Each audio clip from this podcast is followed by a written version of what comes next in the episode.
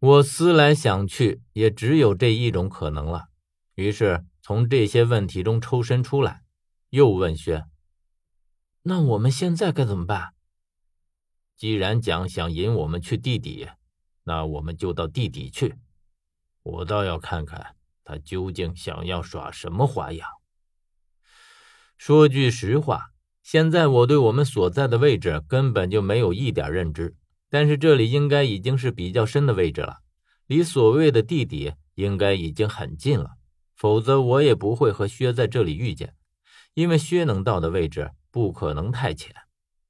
薛说完之后走了几步，但是却又回头特地朝我说道：“何源，我只希望能够杀死蒋的时候，你不要手软。”我疑惑的看着薛，可是薛却没有再说下去。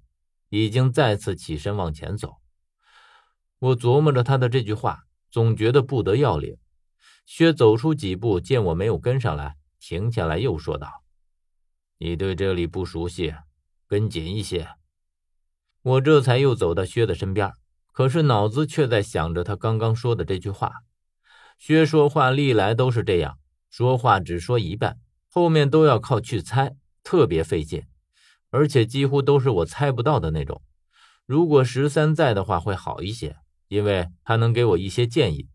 虽然很多时候他说的话都需要把不正经的部分给过滤掉。我和薛走在黑暗之中，周围安静的只有我和他的脚步声在回荡。而且我感觉我们自始至终似乎都走在同一个地方一样，身旁永远是一成不变的通道，让我觉得。我们就是在无限循环，我在心里嘀咕：我们这不会是在玄魂梯里面转悠吧？但是薛没说什么，这就说明只是我的瞎想罢了。因为按照薛的机敏，不可能没有察觉。更何况我细心的留心了脚下地形的变化，的确是没有走在玄魂梯里的感觉。我们在里面走了很久之后，似乎也没有什么意外发生。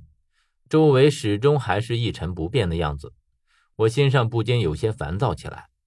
这种烦躁来得很莫名其妙，不知道是何故。我极力的压制着，耐心的走下去，可是也渐渐的有些不耐烦起来。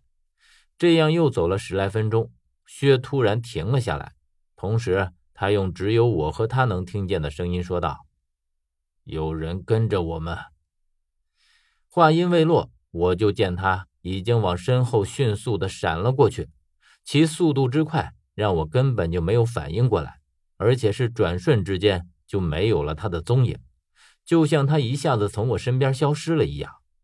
我站在原地等他，为了不引人注意，我不敢开灯，只能这样安静的等着。可是我几乎能感觉到薛已经彻底的不在周围了。我在原地等了几乎半个多小时，这种等待。是一种相当煎熬的事情，每一分钟都好像被无限的放大了一样。直到最后，我有些不耐烦了，这才萌生了要折回去找他的念头。我刚往回走了十来步，却感觉到身后有人在跟着我。我立刻停下来，屏住呼吸。虽然在我停下来的同时，身边又归于一片安静，但我还是听到了慢了一拍才停下来的脚步声。确定身后的确有人跟着我，立刻闪电般的回头喊道：“谁在后面？”而身后的这个人被我发现了之后，也没有要隐藏的意思。我只听见他说：“何远，是我。”这是疯子的声音，不应该说是蒋的声音。蒋，你想见十三吗？听到十三，我立刻紧张起来。你把他怎么样了？我并没有把他怎么样，他只是晕过去了而已。听到十三暂时没事儿，我总算是松了一口气。但是十三在蒋的手上，我还是不放心。我想见他，可是蒋却说，现在还不是时候。为什么？因为他即将要完成他的使命。我知道蒋说的使命是什么，我急呼道：“你不可以这样！”哼。为什么不可以？这是他自己选择的路，除非……蒋说到这里的时候顿了顿，我感到他是在看向我，但我明知他这是在设扣，我还是心甘情愿的跳了进去，不为别的，只是为了十三能够安然无恙。除非什么？除非你帮我做一件事儿。什么事儿？这个暂时你还不能知道，但是你只要照做，我就能保证十三不会有事儿。说句实话，我不怎么相信蒋，而且在听到要替他做事儿的时候，我想到的只有一件事儿：他也许会让我去杀薛。可万一你要我做的事儿我办不到怎么办？这件事对你来说轻而易举，你绝对可以办得到。